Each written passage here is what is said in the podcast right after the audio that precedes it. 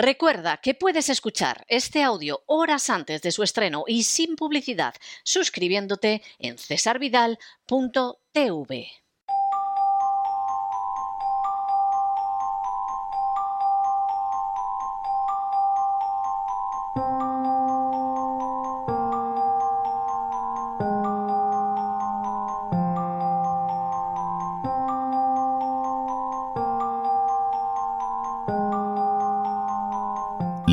entrevista.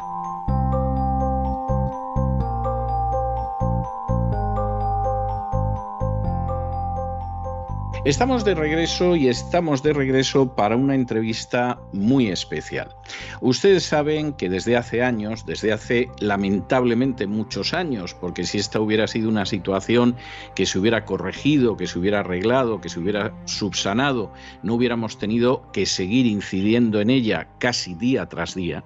Pero desde hace muchos años las actuaciones de la agencia tributaria en España constituyen un ejemplo de despotismo de comunal constituyen un auténtico paradigma de lo que es el despojo de ciudadanos absolutamente decentes a los que se convierte en víctimas, a los que se expolia todo lo que queda al arbitrio del inspector de la agencia tributaria, a los que, por supuesto, no solo se reduce a la pobreza, sino que muchas veces se quiebran sus empresas enviando a sus trabajadores a la calle y a los que en ocasiones se les quebranta la salud hasta extremos que acaban derivando en la muerte. Para aquellas personas que no han pasado por la amarga y tristísima experiencia de este tipo de inspecciones, para aquellas personas que a lo mejor son simples asalariados, que hacen su declaración de la renta, que maldicen todo lo maldecible cuando tienen que pagar ese impuesto, pero que no saben lo que son estas acciones de la agencia tributaria, esto puede parecer exagerado. No se lo parecerá, ni mucho menos, a aquellos que tuvieron oportunidad de ver en cesarvidal.com TV el documental de hechos probados donde se describía la manera sistemática, sistémica, auténticamente criminal, sin quitar una letra, de las acciones de esos sicarios de la agencia tributaria cuya única finalidad es recaudar con razón o sin ella y que por lo tanto determinan que la agencia tributaria pierda anualmente más del 51% de los casos que llegan a los tribunales. Nuestro invitado de hoy es una de esas personas que en un momento determinado vivía en una situación de trabajo, de pequeña, mediana empresa, esas pequeñas y medianas empresas que proporcionan prácticamente el 80% del empleo privado en España, no son ninguna tontería, son realmente el núcleo del empleo en España. Esa es la realidad, aunque muchos no la quieran ver. Y de pronto, en medio de esa situación, le cae encima una de estas actuaciones de la agencia tributaria y lo que viene después es inenarrable. Tenemos con nosotros a don Antonio Moltó. Don Antonio, muy buenas noches, muy bienvenido.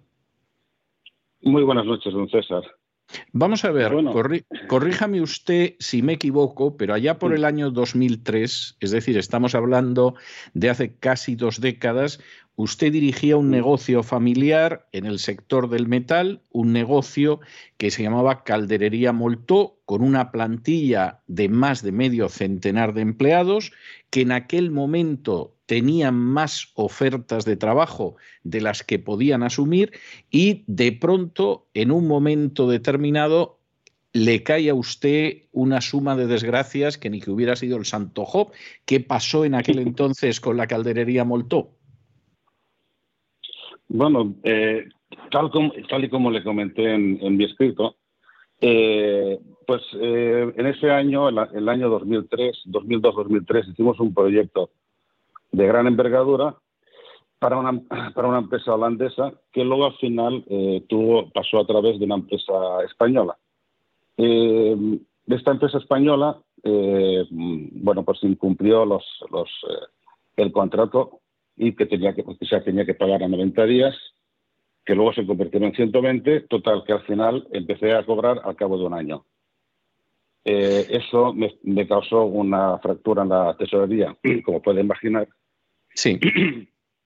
y eh, bueno, y no solo eso, no solo hubo un retraso, sino que aprovecharon esa situación para eh, ir reduciendo de cada factura, porque bueno, era un proyecto largo, eran varios meses que teníamos que ir cobrando y en cada factura pues iban, iban quitando pues los importes que les iban conviniendo.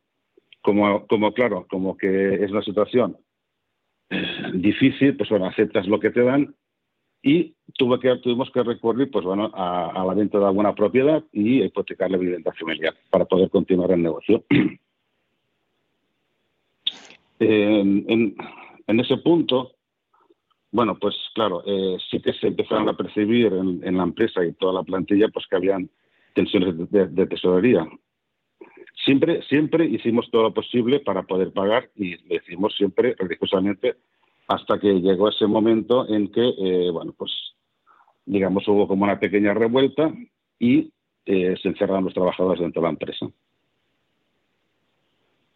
Em, bueno, una vez pasado, pasado eso, ahí sí que la cosa ya realmente eh, se, puso, se puso fatal. Al no poder acceder a la empresa no se podía ni cobrar, ni pagar, ni absolutamente nada. Evidentemente, luego querían cobrar, cosa que no se podía cobrar, los meses en los que estaban de huelga, llegando al punto de que, bueno, pues empezaron a robar la maquinaria, cosa que se demostró, los monstruos de escuadra los pillaron un par de veces, llegando al punto que al final se lo llevaron todo. Eh, bueno, en esa situación, eh, evidentemente, no, no, atendía a ninguno de pago de, ni de Hacienda, ni Seguridad Social, ni proveedores, evidentemente. Claro. Eh, ahí, tengo que reconocer que sí que hice un, un, fallo que fue, bueno, un fallo, un mal asesoramiento que fue el no informar convenientemente a Hacienda. Supongo que tenía que haberlo hecho de alguna manera, pero eh, bueno, la situación... No le hubiera servido de nada, pero, pero en fin, puede usted quedarse con la duda de si las cosas hubieran cambiado de informar, no le hubiera servido absolutamente de nada. Pero, pero efectivamente mm. el negocio que iba muy bien, aproximadamente en un año, es un negocio quebrado. Completamente. ¿Qué, sucede? ¿Qué, ¿Qué, le sucede a usted entonces? a, mí, me sucede casi de todo. Eh, eh, a nivel familiar, pues bueno, fui el centro de todas las eh, todas las quejas, insidias y todo lo bueno, pues, fui culpable de todo lo que lo que pasaba. luego, en, ese en ese periodo de tiempo sí que hubo una, la demanda de, de la ciudad social que bueno acudimos a juicio y en el juicio pues se, bueno se aportaron todas las pruebas de que no podíamos atender a, los pagos porque evidentemente nos habían robado todo. Y, eh, en ese caso eh, bueno pues se aceptó y, la ciudad social se retiró. Inocentemente yo pensé que mejor con la hacienda pues pasaría lo mismo cosa que se ha demostrado que, no ha sido así. Em, bueno eh, llega un punto en el que, bueno, pues claro, si perdemos la vivienda, perdemos todo. Incluso, eh, también, como, menciono, había una, una, parte de la maquinaria pequeña que estaba en renting, sí. Eh, en renting del Banco, del Banco Popular, para ser más exactos. Y, eh, bueno, pues cuando yo fui a formular la, la demanda de, del, del, robo de la maquinaria, me fui a, verlos para comunicarles de que, bueno, que tenían que presentarse conmigo, porque esas máquinas eran suyas, no eran mías. Pues eh, lo que hizo el Banco Popular fue eh, pues quitarnos todos los ahorros, eh, fondos de pensiones, todo lo que teníamos y ponernos una demanda por el importe que ellos consideraran que faltaba para pagar. Ah, muy bien. O sea, el, Banco Popular, en lugar de ayudarles a ustedes a ver cómo se enfrentaban con esta situación, lo que decidieron era que se cobraban manu militari con el dinero que tenían depositado de ustedes. Fantástico. Sí, fue una situación increíble. Eh, bueno, eh, como anécdota, triste, pero tuve que llegar a casa y, y ver mis padres y preguntarles qué es lo que tienen en el bolsillo. Y preguntan, ¿y por qué lo preguntas? Digo, porque lo que tengáis en el bolsillo es todo lo que tenemos. Así tal cual. Bien. Bien. Eh, bueno. Ante esa eh, situación, usted decide que sale de España a ver si consigue recuperarse económicamente. Eso fue sobre el año 2004-2005. Sí, final del sí, sobre el 2004 eh, bueno, supongo que caí en depresión, porque pasé una temporada muy mala. Lo que es comprensible. hasta que al final, pues, bueno, hasta que al final ya vi que ya me iba a quedar sin, sin vivienda, sin, sin, tener ningún sitio donde vivir. Tenía un familiar, eh, un tío mío que, que, vive en Beirut. Le llamé le digo, bueno, mm, tengo esta situación y necesito un techo. Realmente quería salir ya porque eh, era situación, eh, para mí era muy desagradable salir a la calle. No podía estar con este entorno tan, tan desagradable. Me sentía bastante solo, como no. Claro. Y bueno, y con y con y con los eh, y con los puntos de Leveria Plus, ya sé que son, son detalles un poco ridículos, pero era, era lo que tenía para poder viajar, un viaje de ida, me dio para un viaje de ida para mí, para mi mujer, recién casados, que eso también es, es también anecdótico. Y, no, no es anecdótico, no es anecdótico porque el que usted tuviera que viajar al final con puntos de Iberia Plus y que además esto le pillara en una época de su vida en la que estaba recién casado, no es anecdótico. Hombre, si quiere usted, sí, puede ser anecdótico, pero, pero no es algo ni mucho menos de, escasa importancia. O sea, son circunstancias que ayudan a, darse cuenta de cuál era el panorama general. Sí, sí, sí, evidentemente. Eh, también eso demuestra de que a nivel tanto familiar como de amistades eh, no recibí ningún tipo de ayuda. Mm, esto, esto me quedé solo, o sea, como se dice, me quedé completamente solo. Y bueno, pues total, que aterricé en Beirut y de ahí empecé a, intentar remontar mi vida, cosa que, eh, pues bueno, eh, finalmente hice. Mm, desde Beirut creí que, la situación mejor, por la experiencia que tenía, quería encontrar un, un, sitio para trabajar en el zona del Golfo Pérsico estuve valorando dos, dos sitios, eh, uno fue Qatar y el otro fue en Abu Dhabi, eh, pidiendo un préstamo, lógicamente, a unos usureros eh, locales, que bueno, que me cobraron el 5% mensual de, del préstamo. ¡Qué bárbaro! Pues el 5% mensual. Sí, y me hicieron descuento porque nuevamente era el 10 y bueno, me avalaba un amigo. No, o sea, encima le hicieron un favor, sí, claro, sí. sí, sí, le digo las cosas como son, o sea, eh, realmente la situación era, era así. Y eh, bueno, este, eh, este era un amigo que tenía de allí, eh, me estuvo ayudando todo el tiempo hasta que me fui a, a, Qatar, que por un lado, por otro lado me sentí muy, muy cómodo y no sé, o sea, y bueno, sentí cariño por primera vez en bastante tiempo porque no podía hacer nada. Con, 100 euros que llegué allí, 150, no se podía hacer nada. Y al final, como necesitaba dinero para viajar, él dice, bueno, yo te avalo esta, esta cosa, vete y, y, apaña. Bueno, usted llega a Qatar y una vez en Qatar eh, se va recuperando ¿Y, qué pasa cuando cree que ya parece que ese, esa pesadilla que empezó en el año 2002 eh, pues ha quedado detrás como pesadilla y ha conseguido usted salvar todo?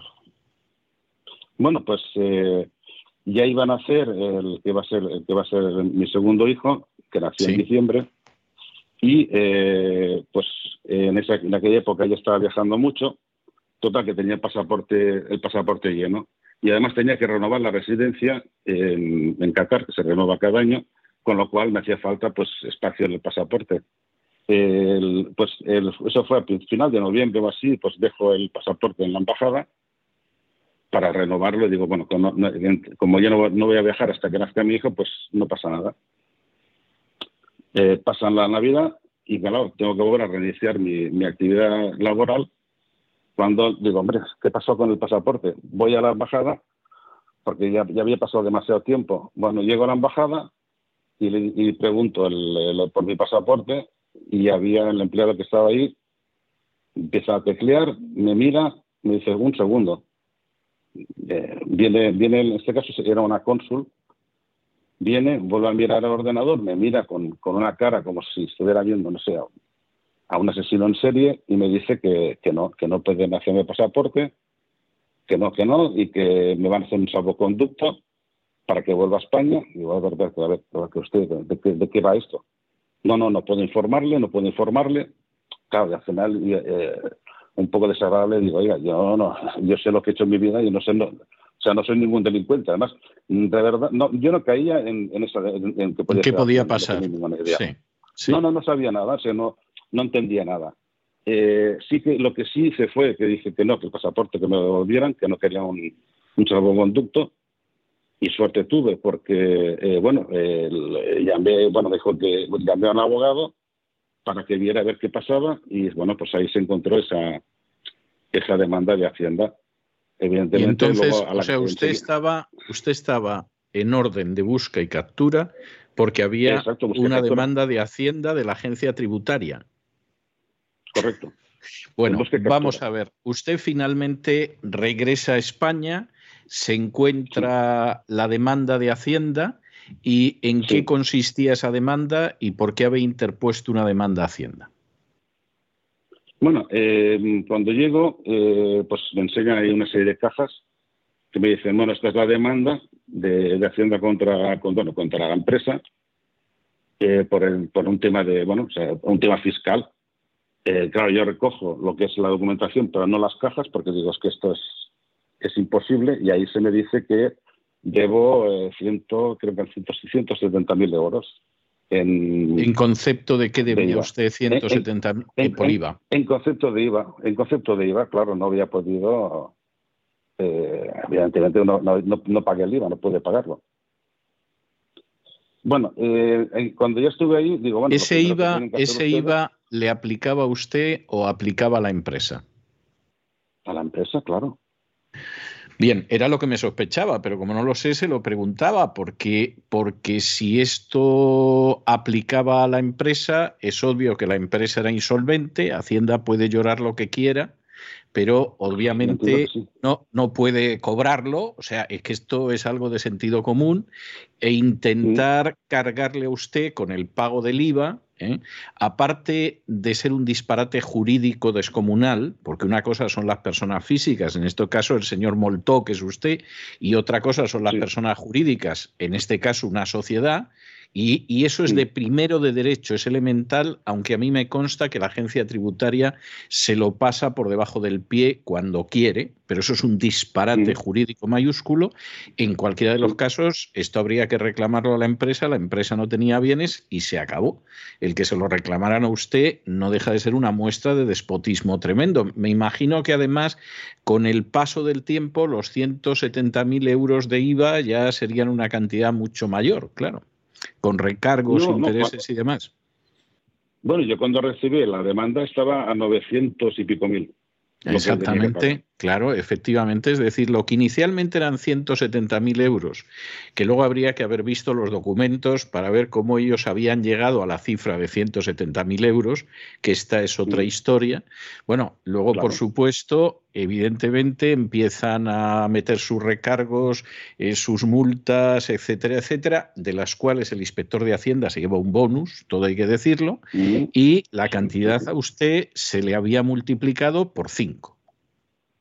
Bueno, esto ni los, ni los peores usureros de la Edad Media eh, aplicaban una cosa de este tipo. ¿Qué le pasa a usted en ese momento?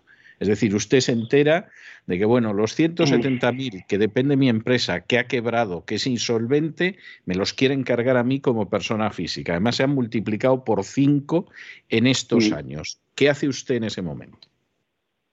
Bueno, en ese momento, claro, eh, lo, que no hice ya fue, o sea, no recogí ni las cajas de documentación porque eh, ya le dije a la, persona de que estaba ahí, digo, eh, digo, es absurdo, yo no puedo defenderme de esto porque no tengo ningún dato. No, claro. O sea, no, o sea, no, tengo ordenadores, no tengo nada, o sea, no hay nada que yo pueda poner. Y, y, aparte, lo que me podía costar en ese momento, el contratar, no, no un abogado, un abogado, un fiscal, y bueno, era bueno, y, no, y no, solo eso, y no solo eso, además a usted esto no se lo habían notificado, o sea, esto encima era nulo de pleno derecho porque no había ninguna notificación, pero como también es habitual en la agencia tributaria, aunque no se lo hayan notificado, ellos siguen adelante con los faroles. Es decir, el derecho y la, de usted de que le notifiquen y la obligación de la agencia tributaria de notificar, la agencia tributaria si no ha conseguido notificar, da por notificado, avanza, convierte la deuda en ejecutiva y ya tiene usted una deuda que es cinco veces la primera cantidad que le dijeron, que además a ver si se corresponde con la realidad. Es decir, esto así es como funciona la agencia tributaria, aunque mucha gente no lo sepa. Usted en esos momentos no puede viajar, no puede trabajar en Qatar, no tiene ya ni una pulgada en el pasaporte donde le puedan poner la renovación de residencia. ¿Y qué le sucede a usted en esos momentos? ¿Qué hace? Porque estamos hablando además de las vísperas de la gran crisis del 2008. Correcto, eso, fue en esas vísperas. Aparte de, bueno, se volvió a hacer otra, se, volvió a formar otra tormenta perfecta en la que, eh, bueno, mi madre le anunciaron un cáncer terminal. Eh, bueno, mi padre se iba a quedar solo, total que, bueno, no me queda otra que volver a España.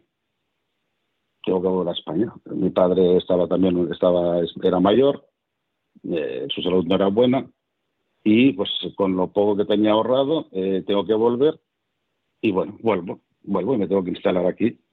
Eh, también como, como, como detalle, eso volví al cabo de pues no sé cuántos meses, pero desde la notificación a lo mejor tardé pues ocho meses en volver y, y cuando fui a un, a un hotel, porque me instalé primero en un hotel al llegar, a la mañana siguiente los, los mozos de escuadra me llaman a la puerta porque aún estaba en búsqueda de captura.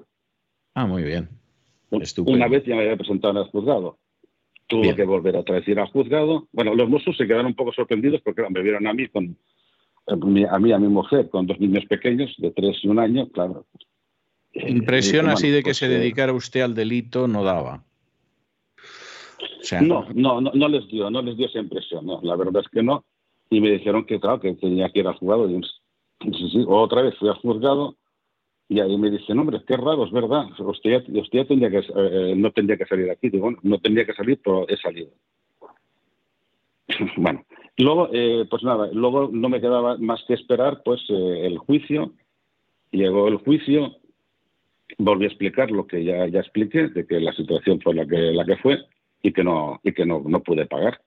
¿Y qué pues sucede? ¿Qué sucede? Podemos mm. ver luego el resultado del proceso, pero ¿qué sucede en ese mm. tiempo desde que usted regresa a España con su esposa y dos niños pequeños y el mm. juicio? ¿Usted de qué vive en ese tiempo? ¿Encuentra algún tipo de ah. trabajo? ¿Tiene que ir a Cáritas a que le den de comer o al Ejército de Salvación? ¿Qué pasa con usted en ese tiempo? Bueno, el primer año sobrevivimos más o menos bien el segundo más o menos eh, con la pensión de mi padre también. Y eh, bueno, pues total, que llegó, pero llega un punto en el que eh, bueno, pues, tengo que acudir a Caritas por comida, a Cruz Roja para que me ayuden pues a pagar alguna vez el alquiler. bueno, sí, también fui desahuciado de, la, de donde estaba, claro, tuve que cambiar de, de casa. bueno, pues sí, pero tuve que acudir a, bueno, pues a todos los servicios sociales a, a, sobrevivir. 400 euros, que era lo que, lo que se pagaba, pues para cuatro personas no dan. No, no, es obvio. Es obvio. Y la pensión del abuelo tampoco. Ayuda, no cabe la menor duda, pero evidentemente no es para mantener a cinco personas, siendo dos, dos niños. Llega el juicio. ¿Qué sucede en ese juicio en la que, además, eh, como suele ser habitual en la agencia tributaria, aparte de intentar cargarle a usted las deudas de una sociedad, que por definición sería una sociedad limitada y por lo tanto usted no tenía mm. que abonar un céntimo, pues como es habitual en otras actuaciones de la agencia tributaria, intentan forzar por la vía penal esto, lo cual es un fraude de ley como la Catedral de Burgos y además de manual. Llega el juicio. ¿Qué pasa en ese juicio al final? ¿Por dónde sale la sentencia? Bueno, la sentencia y, lo que querían eh, un poco orientar es que yo había hecho un fraude. O sea, que yo ese dinero pues me lo había apropiado de alguna manera, cosa que en ningún momento se pudo demostrar ni demostraron de que yo me había beneficiado de ese dinero. Claro. Y la sentencia va orientada en, ese sentido, de que yo he hecho un fraude, que he hecho un fraude para no pagar. esa fue la, la resolución. Sí, muy típico también de la agencia tributaria su utilización torticera de la fiscalía. Eh, ¿A qué le condenan a usted en esa sentencia? Pues me condenan a dos años y dos meses Bien. Cosa que cuando yo, yo lo vi, eh, claro, sé un poco de, de, de, temas jurídicos, sé poquito, pero algo sé. Y yo sabía que eso, eso me obliga a ver a presión. O sea, yo sé que hasta dos años no vas. Sí. Pero claro, me, me, me, viene eso y luego una multa de 374.000 euros más el pago a Hacienda de 170.000, o sea, los que ellos suponen que yo tenía que pagar. Sí, sí. Y que lógicamente usted no pues tenía esa cantidad ni lejanamente. No, no, no, no, no, no, no. Eh, había hecho algún trabajo, había conseguido algún ingreso, porque estamos, claro, es que aquí los años van pasando como si no fueran nada, pero es, eh, es, es, realmente triste todo esto, todos estos atrasos. Cuando me llega la sentencia, eh, me quedo, pues, pálido no, lo siguiente, o sea, me quedo hundido, porque tengo que esperar a ver eh, a ver cuándo eh, a esta gente pues se le ocurrirá pues ejecutar la sentencia. Sí. Eh, va pasando el tiempo, voy haciendo algún trabajo, consigo accionar un trabajo y, luego el, creo que ya fue en el 2008 por ahí, me cambian la sentencia de, de, la, de prisión por 450 días de trabajos comunitarios. Este, este cambio, hombre, ese es un gran, ese es un gran logro, pero ese cambio cómo se produce. O sea, el juzgado decide que esto es un abuso y cómo vamos a meter a este hombre más de dos años en prisión, se lo cambiamos por 450 días de trabajos comunitarios. Exactamente esto cómo acontece. Bueno, eh, esto acontece por una, una resolución de como si hubiera habido un recurso eh, disculpe que diga una cosa que sí. que no recuerdo bien porque eh, han, habido algunos momentos de, algunos momentos que los he querido realmente olvidar. Lo comprendo eh, perfectamente.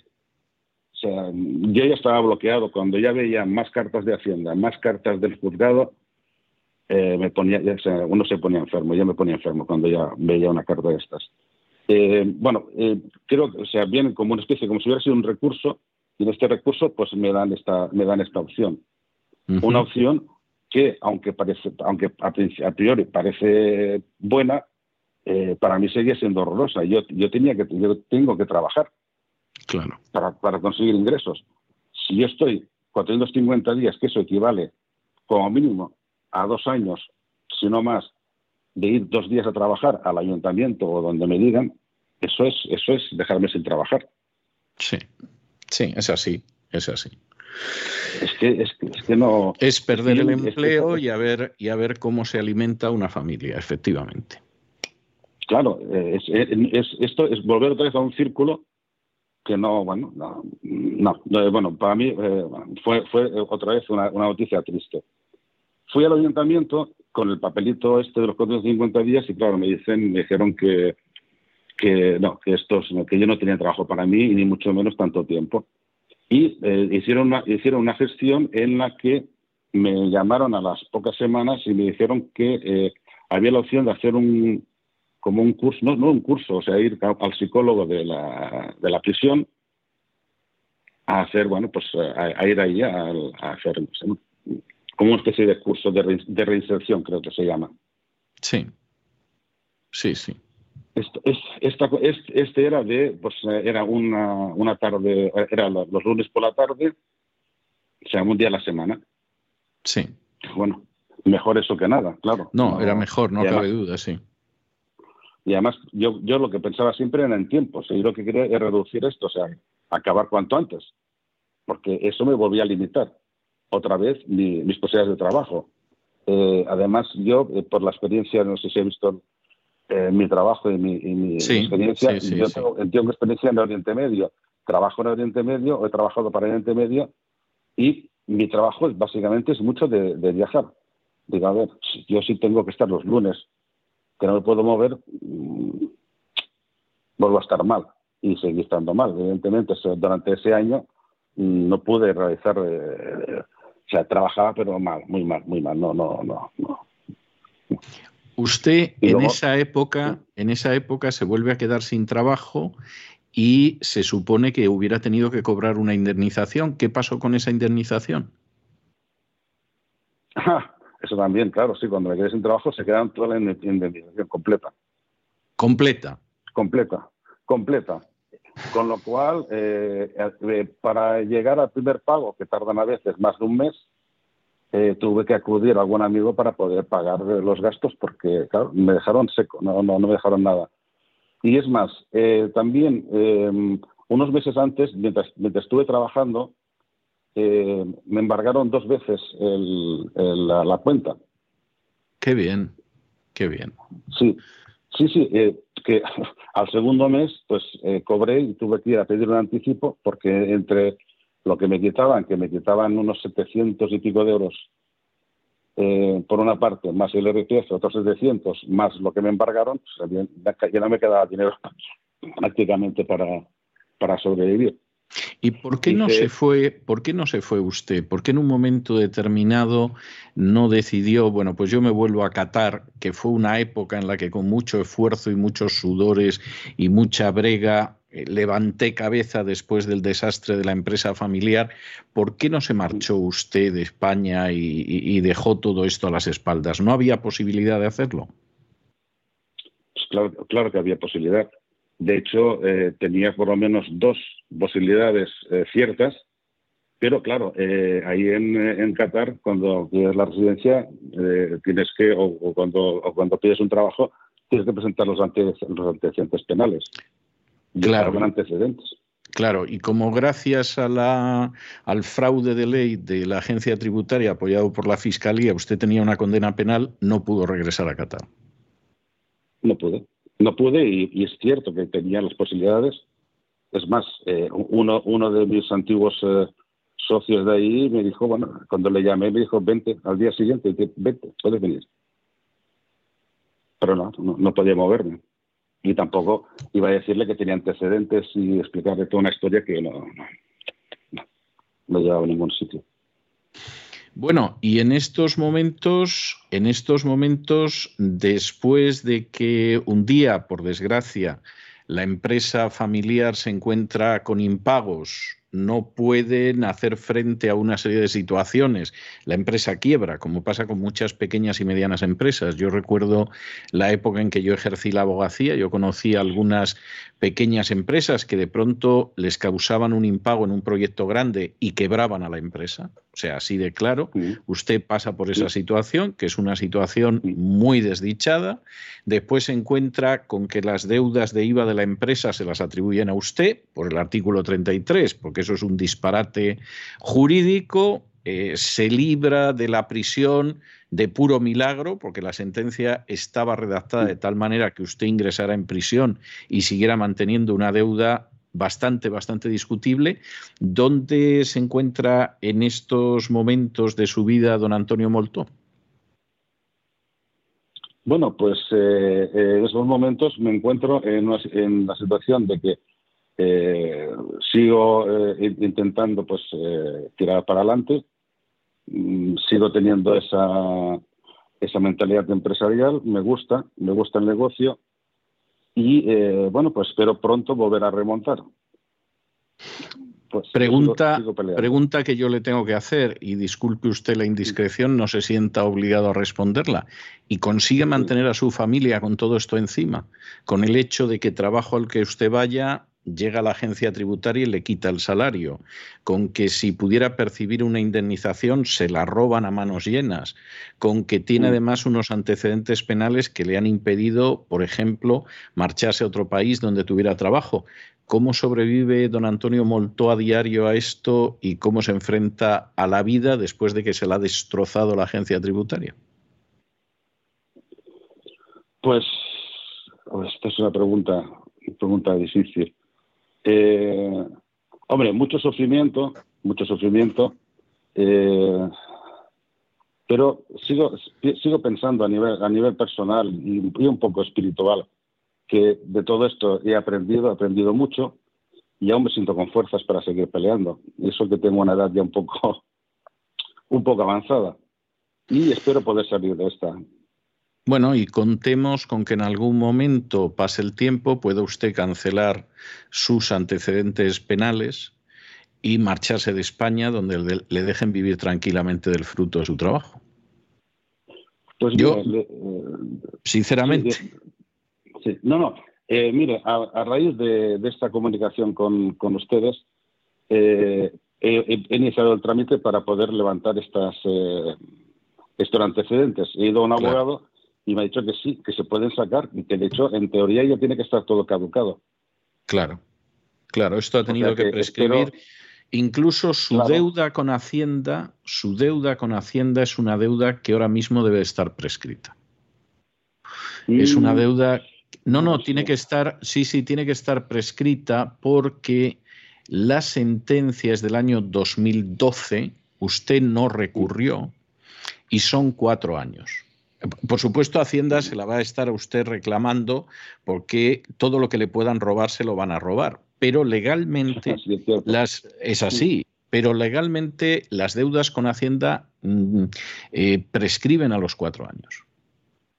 Es decir, incluso su No, no, no, le puedo decir que es verdad. Cuestión aparte es, que, es que el inspector de Hacienda, pues, eh, en fin, eh, diga que para él la ley no significa nada, que es lo que suelen hacer, y en cualquier momento, pues en España vuelvan a caer sobre usted porque hay que cumplir objetivos y hay que cobrar bonus, ¿no?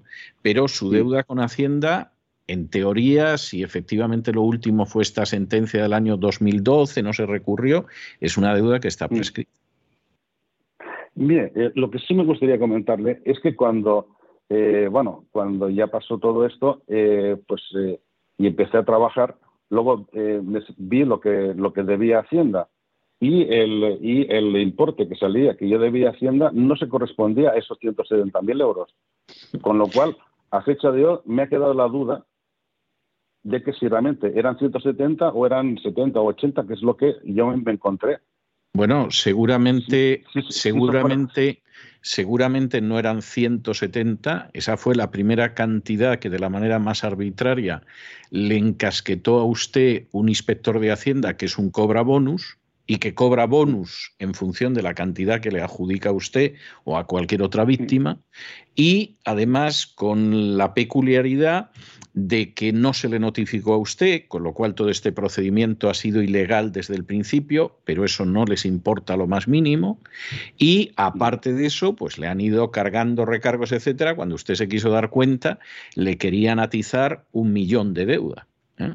Que cuando llegó al juzgado, por lo que usted me cuenta que es la sentencia, el juez debió de ver que aquello era un abuso escandaloso y lo dejó en, la, en el primer cálculo que le hicieron de 170.000 euros, pero es muy posible que fueran en torno a 60, 70, muy posible.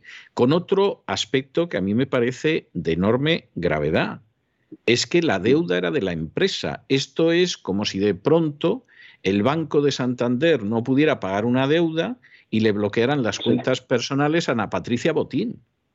O sea, esto es un disparate en términos jurídicos colosal, pero esto la agencia tributaria lo hace cada lunes y cada martes.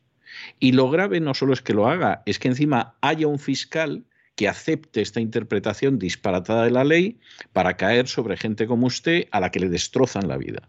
Con un poco de mala suerte es gente a la que le destrozan la vida. Y por supuesto, en un momento determinado, la deuda prescribe, pero ellos siguen persiguiendo a la gente a pesar de que esa deuda está prescrita. Mm. O sea, así de claro pues y, y así de evidente, ¿no? pues por así mm, me he de considerar completamente estafado con todo esto. Eh, bueno, eh, yo creo que no cabe la menor duda al respecto, pero como usted mm. pasa con decenas de miles de personas que han perdido su empresa en un momento determinado por inspecciones tan arbitrarias como esta, y pasa para que usted se haga una idea de lo que esto ha significado en términos reales, eh, en torno a dos millones de personas perdieron su empleo durante el primer mandato de Mariano Rajoy, solo durante ese primer mandato, por las acciones de la agencia tributaria que quebraron decenas de miles de pequeñas y medianas empresas. O sea, esto, esto, o sea, su caso es terrible, uno lo escucha y, y, la gente efectivamente dirá, pues pobre hombre, qué mala suerte, etcétera. No, no, no.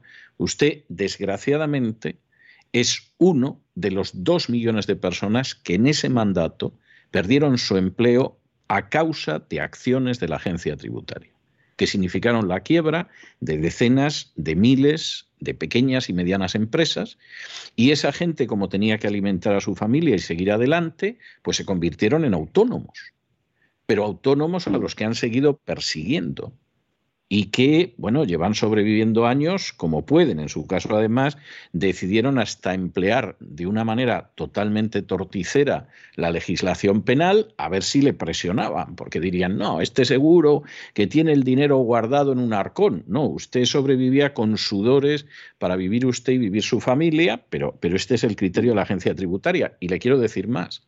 Si en algún momento a usted le hubiera dado la razón el juez, que era lo que tendría que haber hecho, y le tendría que haber suelto con todos los pronunciamientos favorables, el sujeto que le metió a usted en este lío con una inspección que no le notificaron, que calcularon arbitrariamente y que hicieron lo que quisieron, ese no pierde un céntimo de los bonus de sobresueldo que ha cobrado. Con lo cual, efectivamente, el panorama va mucho más allá de la tristísima, injusta y arbitraria experiencia de don Antonio Molto.